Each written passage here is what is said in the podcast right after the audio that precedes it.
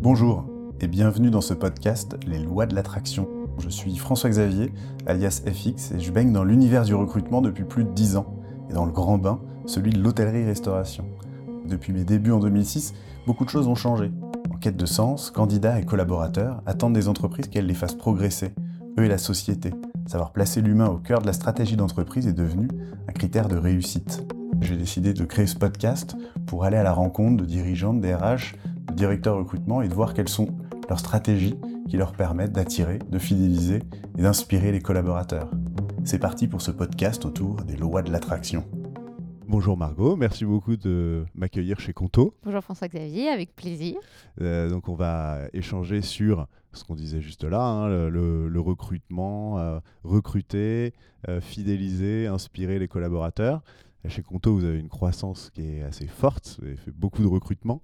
Je crois que ça a été créé en 2017, l'entreprise. 2016. 2016 donc assez récemment, et vous êtes déjà un peu plus de 1000. tu vas nous raconter. Euh, donc beaucoup de recrutement, euh, quasiment 10 par mois ou quelque chose comme ça en, ce beaucoup moment. Plus. Beaucoup plus 70 par mois. 70 par mois Ok, donc euh, comment on fait bah, justement pour recruter autant de monde, pour fidéliser, inspirer? On va en parler après. Déjà, si tu peux toi te présenter, tu as un parcours assez original parce que tu viens d'un autre monde que les RH et pour autant là tu as un poste avec une majeure très people. Donc, si tu peux nous raconter un petit peu comment on passe de du monde de la communication euh, dans lequel tu étais avant euh, au monde des RH Bien sûr. Alors euh, effectivement, moi j'ai un parcours un peu avec différents chapitres. D'abord, j'ai commencé, j'étais danseuse professionnelle pour ah, être tout à fait transparente. ouais, j'ai commencé en tant que danseuse professionnelle à l'Opéra d'Avignon et voilà donc rigueur et créativité, on va dire, euh, le meilleur des deux mondes. Mmh. Et, euh, et, puis, euh, suite, suite à un, un, accident, j'ai dû effectivement rebondir et, construire une carrière, on va dire, un peu plus classique. Mmh. donc, effectivement, j'ai bon, fait mes études à Sciences Po et puis après, j'ai commencé mon, ma carrière. en gros, j'ai un background, on va dire, de, de, un peu plus de 10 ans maintenant de conseil. Alors, conseil sous différentes formes. J'ai commencé effectivement en conseil en communication dans une grosse agence de publicité parisienne du groupe Avas. Mmh. Euh, et puis ensuite, euh, j'ai voulu euh, évoluer vers quelque chose d'un peu plus concret, marquant, créer des expériences que les gens retiennent et, dans lesquelles ils passent des bons moments. Donc, je suis passée en agence de design. Donc, j'ai travaillé en tant que consultante stratégie dans une agence de design. c'était pour designer quoi? C'était pour designer, bah, effectivement, sur les différents secteurs qu'on avait dans l'agence, c'est-à-dire à la fois des bureaux, des centres commerciaux euh, des euh, enseignes retail, euh, enfin tout type de lieux. donc c'était assez passionnant. très lié à l'expérience client. Très lié à l'expérience client, quel qu'il soit, client, c'est-à-dire employé ou ou, euh, ou client en tant que Ah déjà, oui, pour les bureaux. Sur les bureaux, exactement. Ouais, Les prémices. Les prémices, exactement. Ouais, J'adorais le tertiaire, donc c'était vraiment une de mes activités favorites. Donc euh, voilà. Et puis ensuite, j'ai voulu aller encore un cran plus loin. Et puis j'ai voulu euh, travailler vraiment sur du conseil en innovation. Alors innovation au sens large, même de la prospective, on va dire. Réinventer des métiers, réinventer des business models, réinventer, alors bien évidemment, des produits et des services aussi. Hein, mmh. mais, mais donc du coup, c'était euh, c'était vraiment euh, une approche très très intéressante, euh, très colorée design thinking.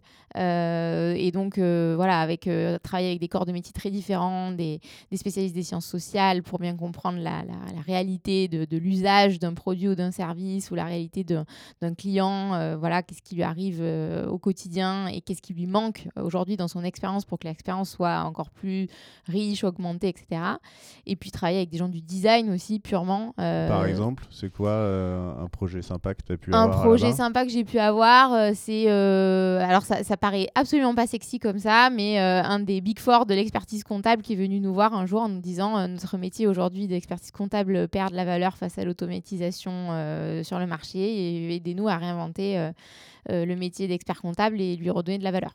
D'accord. Et comment on fait ça eh ben, On fait ça grâce à une méthode. Euh, on a une méthode qui est quand même assez solide. Mm. Euh, et on fait ça avec, grâce à beaucoup d'intelligence collective. On fait ça justement grâce à, au fait de bien comprendre effectivement la réalité du métier, la valeur qui est créée sur le terrain, comment elle est créée, à quels endroits il y a des, il y a des points de douleur, euh, où il y a des choses qui, sont, qui manquent, etc. Des petits exemples de solutions que vous avez pu faire pour réinventer le métier d'expert comptable? Alors, on a fait plein de choses. On a, on a, on a créé, on, va, on va dire, encore plus de mise en réseau euh, effectivement au niveau des clients pour qu'ils puissent aussi euh, un peu se faire du peer-to-peer euh, mentoring, etc. sur leurs problématiques business. Mmh.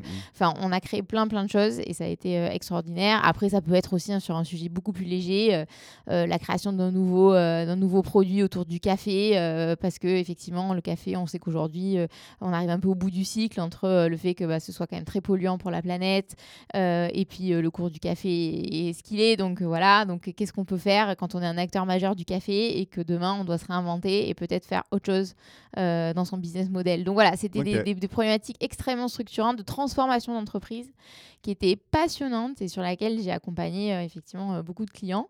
et puis au bout de ce cycle-là, mmh. même, si j'avais vu plein de choses passionnantes, je me suis dit que j'avais bien évidemment chaque cycle de transformation d'entreprise que j'ai adressé avec un client avait un peu son corollaire, transformation sur le plan de l'humain, mmh. accompagnement au changement, transformation RH, etc. sur le papier, ça peut être une super bonne idée, mais il faut réussir à emmener tout le monde dans cette direction-là, partager et tout. Exactement. Et donc, du coup, c'est là que j'ai découvert vraiment le, vraiment le change et le, le, le, transformation RH. Et je me suis dit, ah bah tiens, après avoir travaillé 10 ans sur, euh, avec un focus business très fort, mm. j'ai envie de travailler plus sur l'humain qui est vraiment le nerf de la guerre, quoi, entre guillemets, et, euh, et donc de me reconvertir vers euh, les ressources humaines. Ok tu as transformé euh, ton offre. Voilà, c'est ça, avec tout le bagage que j'avais derrière. Alors, mhm. euh, se reconvertir en France, euh, tout un programme. projet difficile, effectivement, tout un programme. Quand on n'a pas fait exactement la même chose avant, on est facilement bloqué. Pourtant, là, on voit bien arriver, alors ça paraît forcément évident là, mais où t'en parlais à cette époque-là pour, te, pour faire cette transition, tu avais déjà quand même eu ces, réflexions un petit peu autour de plein de sujets avec voilà, dès les bureaux, euh, déjà un peu d'humain, transformation d'entreprise, re de l'humain. Complètement. Même si c'était pas ta majeure. Quoi, C'est ça, complètement. Mais bon, c'est très difficile. Euh, en fait, le, tout ce qui est euh, justement accompagnement au changement, transformation, etc., c'est vraiment la case dans les boîtes. c'est la case RH qu'on sait pas trop où mettre mmh. ou qu'on sait pas trop comment adresser. Et donc, quand j'arrivais aussi avec cette, voilà, avec cette proposition, souvent, c'était difficile en fait de, trouver voilà, le poste qui, qui m'irait bien. On savait pas trop dans quelle case me mettre, en fait. C'était vraiment ça. Mmh. Donc, du coup, je me suis dit, ben, essayons de, capitaliser vraiment sur la dimension conseil et donc de passer en conseil, en cabinet de conseil sur les problématiques RH. Et c'est ce que j'ai fait. Donc, j'ai fait un passage euh, d'un an dans un cabinet de conseil en, RH qui s'appelle Conviction RH. Euh, et c'est là que j'ai pu me former euh, à, des, à, plein de composantes du métier de RH, que ce soit la gestion des compétences, que ce soit les transformations organisationnelles, bien sûr me renforcer encore plus sur l'accompagnement au changement. Hmm. Voilà. Donc ça a été euh, hyper formateur. Et puis, euh, et puis euh, un, jour, un beau jour, je vois qu'effectivement sur LinkedIn, un post de Sarah Benalel, qui est notre VP People chez Conto, qui, que j'avais rencontré dans une ancienne vie lors d'un processus de recrutement et avec qui ça avait bien fité, qui dit effectivement que chez Conto, on recrute et on recrute dans l'équipe RH pour, euh, pour la renforcer et parce qu'il y a plein de choses à faire et qu'avec l'hypercroissance, mmh. effectivement, euh, il y a plein de, plein de gens à accompagner. Et donc, du coup, bah, ni une ni deux, j'ai sauté sur l'occasion. Et euh, voilà, je lui ai écrit pour lui demander si effectivement mon profil pourrait l'intéresser en lui exposant aussi mon projet. Et, et j'ai eu la chance qu'elle me donne l'opportunité effectivement de rejoindre son équipe. Euh, en tant que euh, effectivement euh, donc nous on appelle ça chez Conto People Development Manager mais mm. c'est l'équivalent d'un responsable RH voilà et j'ai rejoint Conto il y a un peu plus d'un an maintenant et donc, je fais ce métier vraiment à proprement parler de responsable RH depuis un peu plus d'un an maintenant. Voilà. Parce que du coup, responsable RH, tu as aussi la partie administrative de gérer la population alors, pas tout à fait, parce qu'en fait, chez Conto, euh, en fait, je l'ai dans mon équipe. Alors, depuis, depuis que je suis arrivée, effectivement, je, je, suis passée manager et j'ai, du coup, j'ai une équipe. Et donc, je suis euh, ce qu'on appelle chez Conto euh, Lead People Experience. Donc, People Experience chez Conto, ça veut dire s'occuper de l'expérience des employés du, depuis le jour 1 mm. de leur arrivée chez Conto, pour faire en sorte qu'elle soit la plus positive possible, la plus, la plus enrichissante, la plus marquante aussi, j'ai envie de dire, la plus unique. Ouais, ouais. Ah, vous dites euh, inoubliable, même. Presque inoubliable, ouais, exactement. exactement. Non, clairement, clairement, c'est quelque chose qu'on cultive beaucoup chez Conto. Euh, et donc, du coup, euh, au sein de People Experience, en fait, il y a deux métiers. Mm. Il y a ce qu'on appelle le People Development, qui est plus sur effectivement le développement, enfin, on va dire un peu, peu dans le, terme, le sens classique du terme, c'est-à-dire développement des gens, de leurs compétences, de leur carrière, etc. et puis, il y a une autre, il y a une autre dimension qui s'appelle les People Operations, qui est plus le côté justement administratif, gestion administrative des employés euh, et euh, voilà tout ce qui est tout ce qui est un peu plus technique, on mm. va dire RH. Euh, et donc en fait, et, en fait, ce qui est très intéressant chez Conto et on, je pense qu'on est voilà, il n'y a pas beaucoup de structures qui ont vraiment cette organisation là, c'est qu'en fait chaque People Dev et People Ops travaillent en tandem sur un département, une, une business unit, pour du coup pouvoir couvrir toutes les facettes de l'expérience de l'employé. Donc en fonction du besoin du jour euh, d'un mmh. employé. Euh, par exemple, j'ai besoin de me remplir ma feuille de temps, euh, mais je ne sais pas comment faire. Ben, il pourra effectivement plus s'adresser à un People Operation Manager. Mais si par exemple il a des questions sur sa projection chez Conto, son développement, voilà, et, sur son career track, et eh ben, il pourra effectivement plus s'adresser au People Development Manager. Donc voilà, donc c'est vraiment quelque chose qui est deux interlocuteurs. les deux interlocuteurs qui sont très experts. Les collaborateurs, vous devez, j'imagine, bien leur expliquer au démarrage. Mais... Oui, on fait beaucoup de pédagogie dès le dès l'onboarding pour que ce soit mm. bien clair. Euh, après, bien évidemment, on est, on est tous, euh, enfin, quand même, on, a des notions sur plein de choses et puis on est capable de, voilà, de, déjà de répondre euh, à la majorité des questions et puis sinon de rediriger vers le bon interlocuteur. Mais ça, c'est super intéressant parce que du coup, il y a vraiment une expertise qui est assez poussée sur les deux plans et qui permet d'aller vraiment loin pour, pour chaque, chaque besoin, quoi, chaque besoin d'employé. Ok. Et donc après, vous, en termes en, binôme, parce que ça me fait penser, c'est toujours le sujet quand tu parles avec des gens euh, qui sont pas euh, qui sont pas RH. Et déjà, c'est un peu flou. C'est quoi un RH euh, En général, un, ils ont souvent beaucoup de mal à parler à leur RH dans leur boîte et, et, encore plus de mal à comprendre vraiment ce qu'ils font, comment là, et puis comment communiquer en disant aussi, bah, eux, ils savent pas forcément ce que je fais, moi, je sais pas trop ce qu'ils font, on les voit pas trop, etc. Donc, en tout cas, vous avez pris le contre-pied de se dire vous avez deux personnes responsables, on vous explique un petit peu l'expertise de chacun, et de vous rendre aussi euh, très dispo. Ouais. Et c'est quoi après? Ils prennent rendez-vous euh, facilement En fait, on, a tout un, on a tout un canevas, j'ai envie de dire, mmh. tout un modèle de, de, de suivi euh, sachant qu'effectivement, nous, du coup, ce côté ce qu'on appelle people experience, donc ce que je décrivais là, euh, en fait, l'équipe RH chez Conto, elle est structurée en, trois grands piliers. C'est-à-dire qu'il y a d'un côté le recrutement, Qui, est, qui, est, vraiment, on a une, équipe de, environ entre 35 et 40 recruteurs en interne, vu les besoins de recrutement donc on, voilà, qui travaillent chacun sur, euh, sur, des, sur une business unit euh, différente. Euh, après, on a effectivement la cellule People Experience, enfin le pilier People Experience qui, comme je disais, s'occupe vraiment de l'expérience employée. Et puis, on a aussi une autre, un autre pilier de l'équipe qui s'appelle plus People Expertise, qui regroupe vraiment plus les expertises RH sur lesquelles nous, en tant que responsables RH, on s'appuie au quotidien, à savoir le, la formation, euh, le, la compenben, euh, euh, l'onboarding, etc., etc. Vraiment des expertises un peu plus verticales RH qui sont capables de, de, travailler sur des programmes, de les structurer, de les déployer. Et nous, on, s'appuie effectivement sur eux pour, pour apporter tout ça aussi à nos populations. c'est ça. Donc c'est hyper intéressant. Et donc on travaille vraiment tous le plus possible en cross-fonctionnel et le plus possible ensemble pour justement, on va dire, apporter le plus de valeur, encore une mm. fois, à nos compteurs. Et effectivement, après, on a mis en place vraiment une vision RH de, notre accompagnement autour de, du, du, un peu du cycle de vie de l'employé chez Conto. donc, effectivement, on a, on a des actions qui sont très concrètes et très ciblées à chaque, pour chaque étape de son parcours. C'est-à-dire qu'effectivement, bah, on va avoir des choses sur le recrutement. Mmh. donc, par exemple, je sais que toi, tu es particulièrement, comment dire, en prise sur le sujet du recrutement de par ta, ta carrière et ton profil. Sur le recrutement, c'est vraiment la, la, la, la, base de notre, de notre parcours de, de, de, l'employé. et en fait, ça hein. commence là. Enfin, l'expérience employée, elle commence là. Mm. C'est vraiment... Et en plus, chez Conto, enfin, dire ça, c'est vraiment, euh, c'est vraiment le, le, pur reflet de la réalité parce qu'on a une exigence très, très forte sur le processus de recrutement.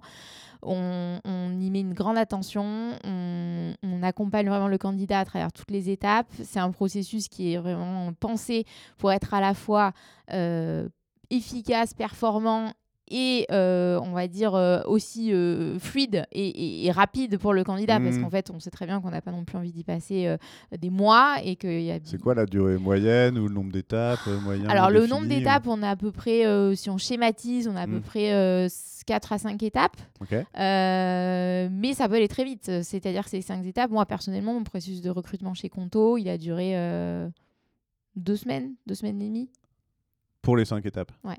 Ok Parce qu'une fois que la machine est lancée. Tu même pas postulé, as postulé de manière un tout petit peu originale, c'est que tu as démarché le manager et après tu as fait toutes les steps. J'ai fait tous les steps. Et, euh, Beaucoup de visio euh, Oui, parce qu'à l'époque, on était encore en plein euh, Covid. aujourd'hui, aujourd'hui non, on essaye, de, on essaye de le faire beaucoup plus en présentiel aussi quand on peut, en s'adaptant bien évidemment aux contraintes du candidat qui est quand même en hmm. poste. Donc voilà. mais, mais oui, c'est quelque chose qui est, qui, est, qui est vraiment très rythmé. Euh, très fluide, sur lequel on va tester à la fois effectivement du, euh, du fit culturel, parce que par exemple, les recruteurs, on a, on a établi un, outil qui s'appelle le Persona Zero, qui euh, en fait est une sorte de profil de candidats avec euh, des compétences et des, et des caractéristiques qui font que effectivement quand on va faire le quand le recruteur va faire le premier entretien avec euh, le potentiel candidat pour un poste pour le qualifier un peu et qualifier son profil euh, il va le passer au crible de ce persona zéro pour vérifier qu'en fait il va y avoir un bon fit culturel entre le candidat et la boîte. Parce que comme je le disais en, en début de podcast chez Conto on a une culture qui est quand même assez marquée, hmm. assez, euh, assez forte.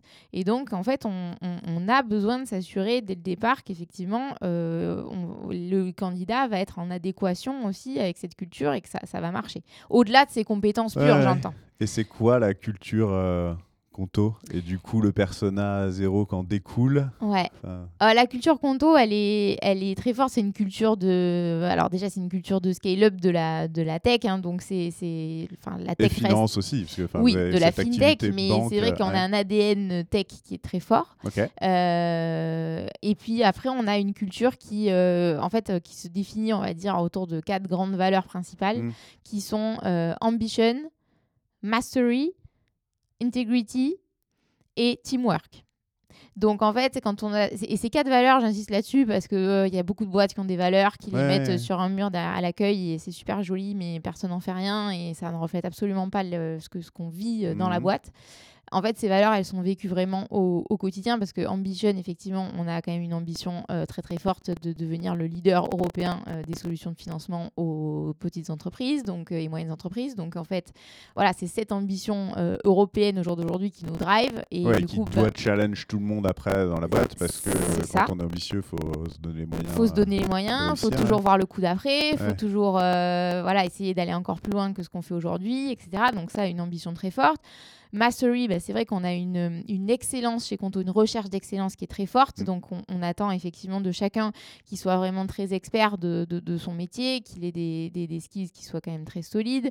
Euh, donc, il y, y, a un niveau de maîtrise et, et, en fait, on, on, fonctionne en interne euh, vraiment avec euh, une exigence qui est. On va mettre la même exigence à, sur le, un travail qu'on va, qu'on va rendre en interne, entre guillemets, que sur la, prestation qu'on va offrir à un client. Mm. C'est vraiment une sorte de symétrie symétrie euh, des attentions, j'ai envie de dire, aux symétries du niveau de qualité qu'on va délivrer. Elle est, elle, est, au même niveau en fait en interne entre nous que ce qu'on va pouvoir que le produit qu'on va être capable de délivrer à, délivrer à nos clients. Hmm. Donc c'est vraiment un, très intéressant. Euh, teamwork, on essaye de vraiment travailler en équipe et de travailler en cross-fonctionnel. On a d'ailleurs beaucoup d'équipes de, cross-fonctionnelles chez Conto qui travaillent au quotidien ensemble sur des projets pour euh, mettre en fait toutes les bonnes compétences autour de projets annexes euh, Alors qui non, pas du forcément. Coup réunir des compétences de services différents ou en fait, c'est des projets même euh, centraux, mais euh, par exemple, on veut développer une nouvelle, euh, une nouvelle fonctionnalité produit. En fait, mm. on va être capable de mettre autour de la table les bons experts de l'équipe data, les bons experts de l'équipe produit, les bons experts de l'équipe website, etc., etc. Donc en fait, tout, va, tout le monde va travailler ensemble pour offrir juste, pour développer euh, quelque chose qui soit vraiment euh, euh, au niveau attendu et mmh. puis qui, qui puisse voilà, vraiment fonctionner et être développé aussi dans des délais qui soient enfin, voilà, raisonnables, entre guillemets.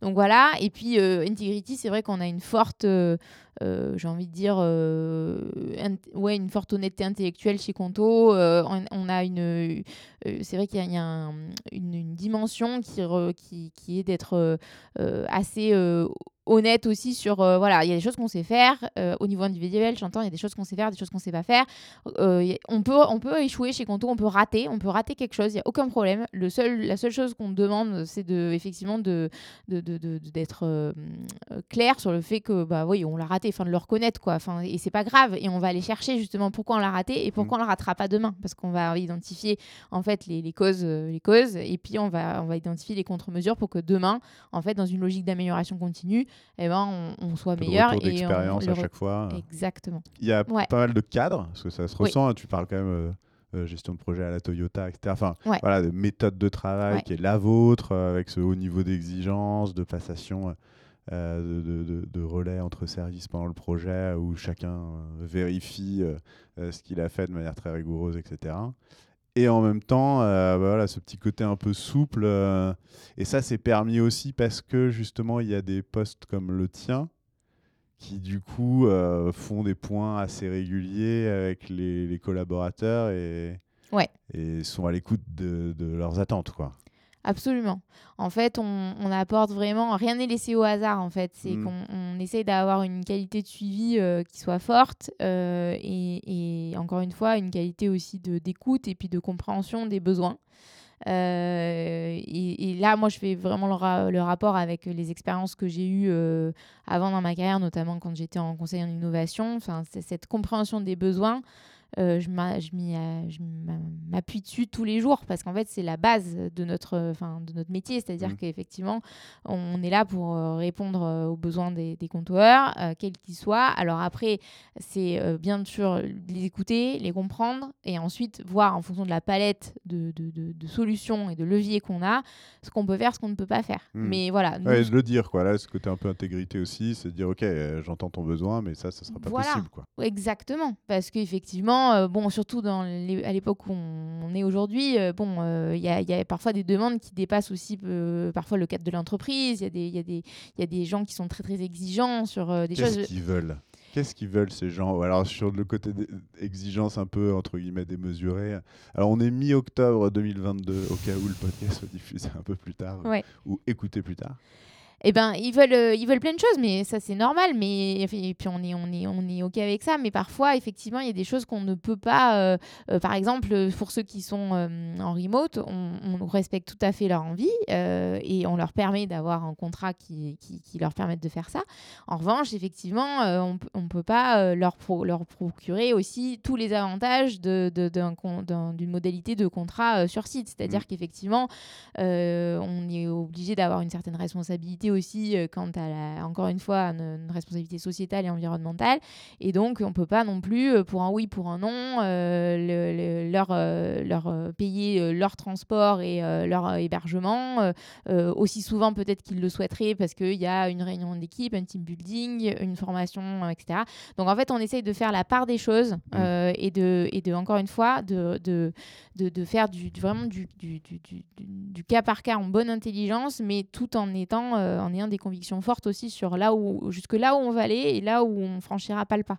Je, donne un autre exemple. Aujourd'hui, on a mis en place chez Conto et j'ai beaucoup travaillé sur ce projet-là, une, ce qu'on appelle une Mental Health Academy parce qu'on est, on est très. Ah, ça, c'est un des sujets du moment aussi. Ouais, c'est un des sujets du moment. un peu en amont, prévention.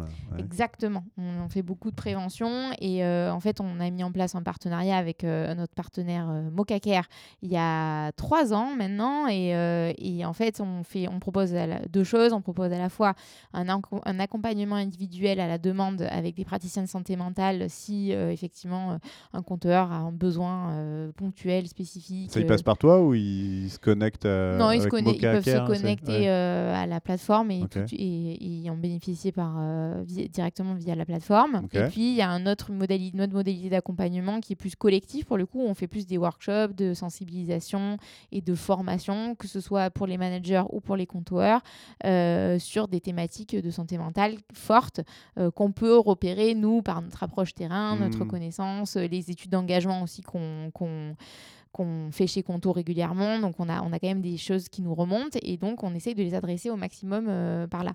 Bon, voilà, on, a déjà une action qui est, qui est déjà pas mal, j'ai envie de mmh, dire, mmh. Euh, qui est assez fourni.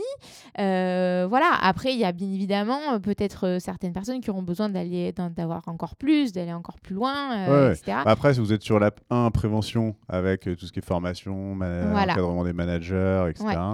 Et deux, après, un peu début de curatif. Deux, j'ai quelque chose, j'ai une solution pour avoir une étape 1. Quoi. Voilà. Après, tu disais études d'engagement. Oui.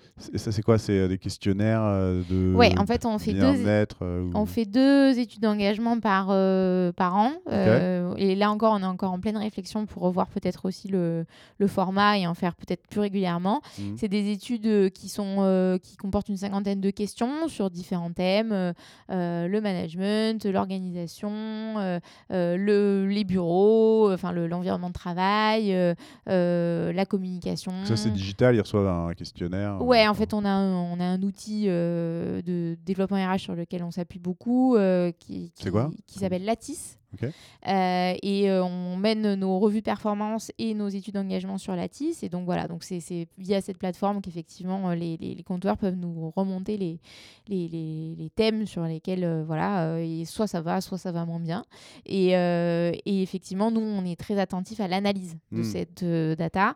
Et les derniers, qu'est-ce qui allait moins bien Ou c'est quoi qui, alors là, on est sur le point de lancer. on est sur le point de lancer celle de, du Q3. Donc du coup, euh, non, mais des différentes. Euh, qu'est-ce qui peut ressortir de ça, par exemple? Qu'est-ce que ça vous a permis de mettre en, Eh ben justement, par exemple, un des super euh, exemples, c'est lors de la l'engagement survey il y a, il y a un an, donc octobre 2021, on a vu qu'il y avait une vraie, un vrai point d'amélioration mmh. qui ressortait sur bah, les vie pro, vie perso et surtout la capacité euh, à déconnecter du travail euh, sur le temps perso. Voilà, où effectivement, on voyait que euh, les compteurs luttaient un petit peu sur ce point-là et qu'il y, avait, qu'il y avait une marge d'amélioration possible.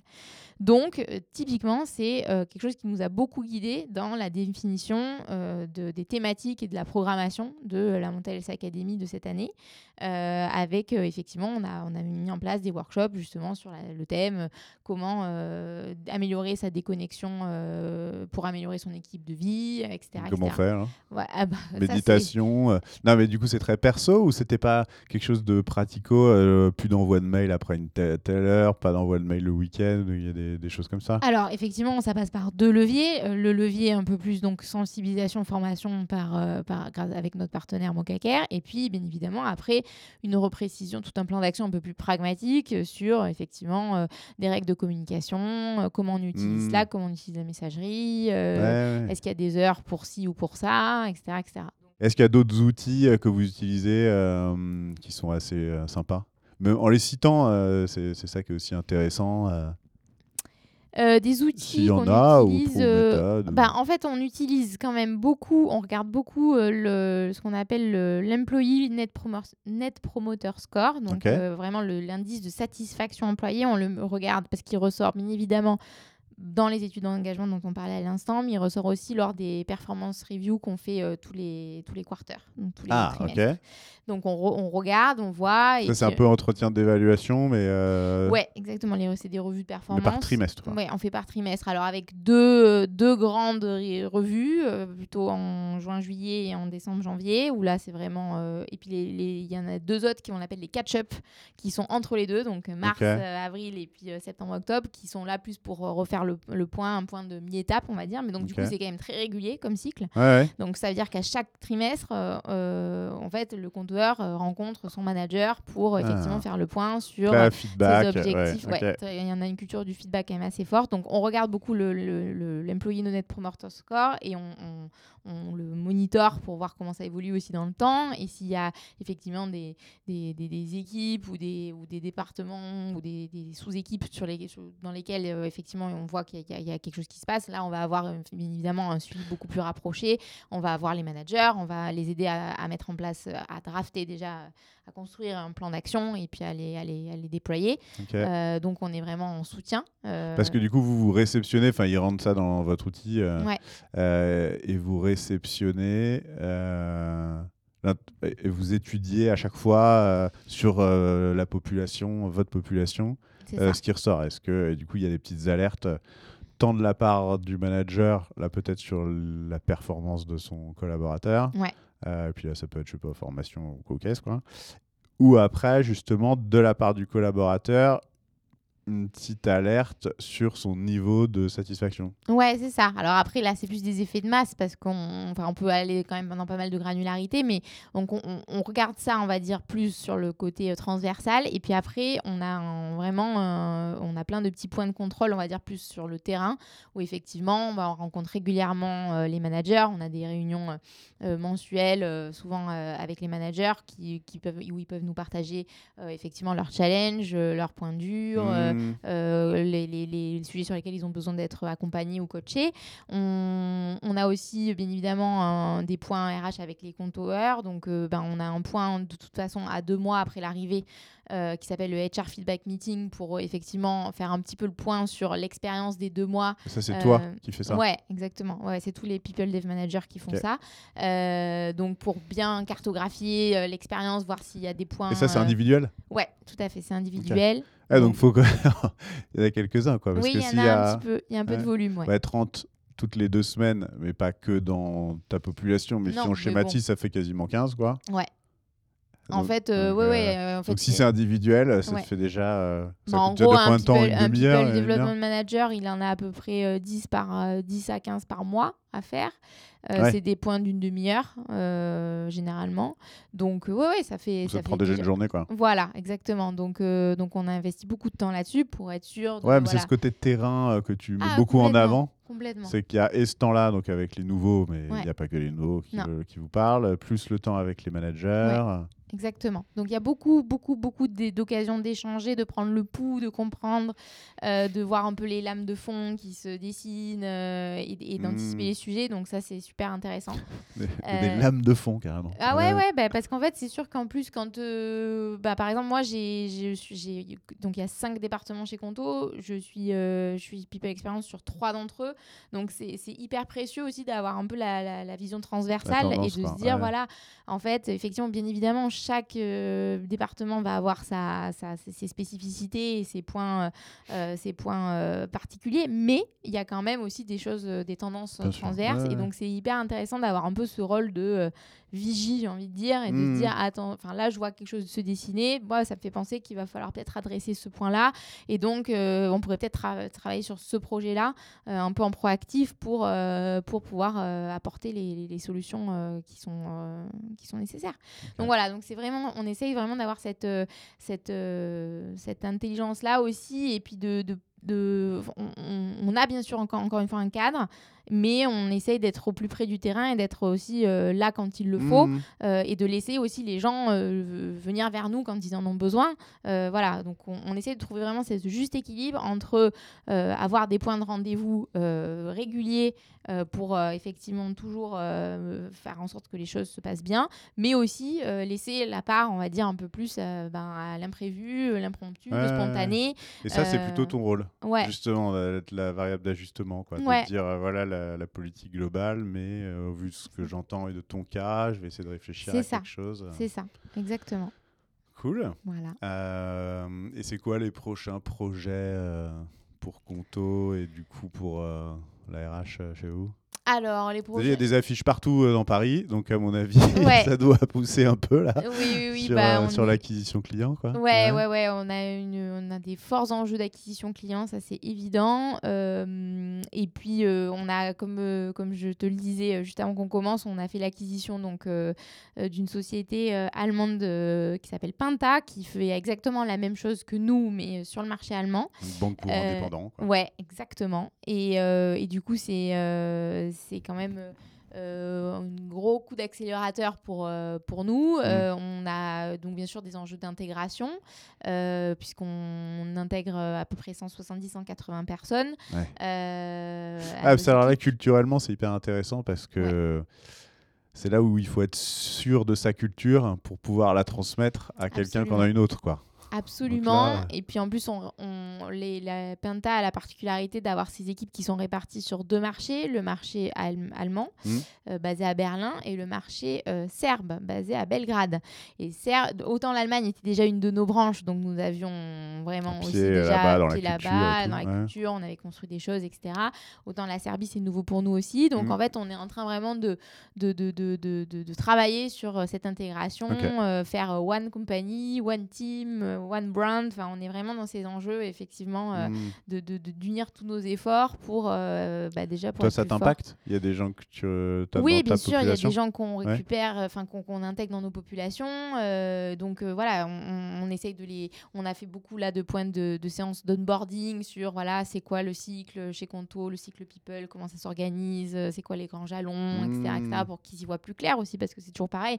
Nous, on est là, on connaît, c'est nos process habituels, mais bon, il faut que voilà, les, les, les Pentonians qu'on vient d'intégrer de, qui sont, qui sont maintenant des compteurs à part entière, euh, ils sont, euh, bah, ils découvrent tout ça. Donc il faut qu'ils aient des hmm. réponses, il faut qu'ils aient des. Ouais, et puis au-delà de quelqu'un euh, qui a postulé, qui a quelque part, qu'on soit allé chercher, ou il a fait acte de candidature, alors que eux, ils ont été achetés, quoi. C'est du jour au lendemain, ils ont demandé à personne, entre guillemets. Ça.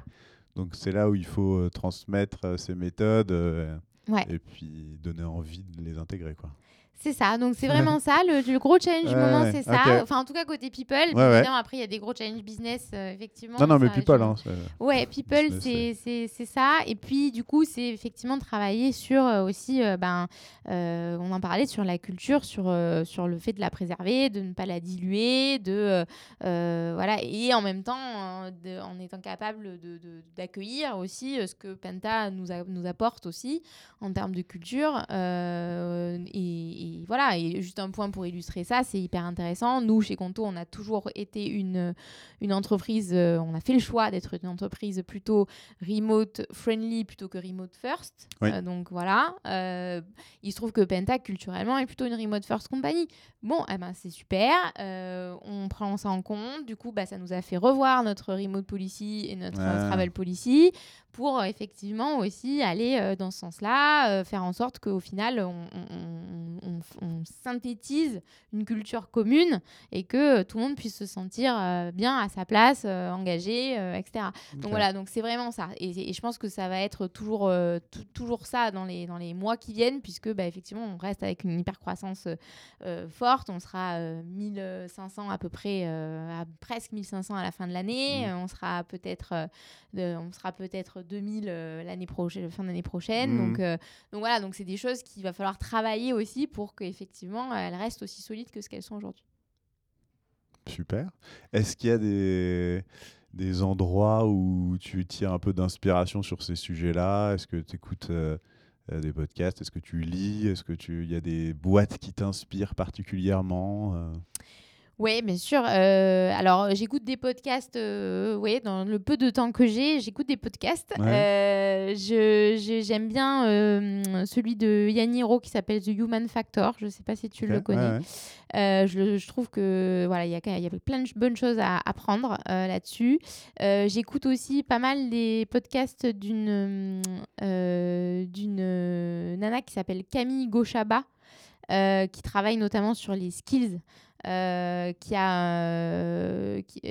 non, elle s'appelle Camille Morvan, pardon. parce que c'est la boîte qui s'appelle Gauchaba. Je me suis dit, tiens, je, je l'ai interviewé. Ah, bah tu l'as interviewé. Et ben voilà. Épisode 27. Ah, ben voilà. Bah, du coup, j'écoute beaucoup. C'est le jeu vidéo absolument. pour détecter justement la personnalité des candidats et le fit avec, euh, avec l'entreprise. Exactement. Bon, on a fait un bon tour. Je pense. Ouais, ça doit. bah, merci beaucoup. merci à toi. Et à bientôt. À bientôt.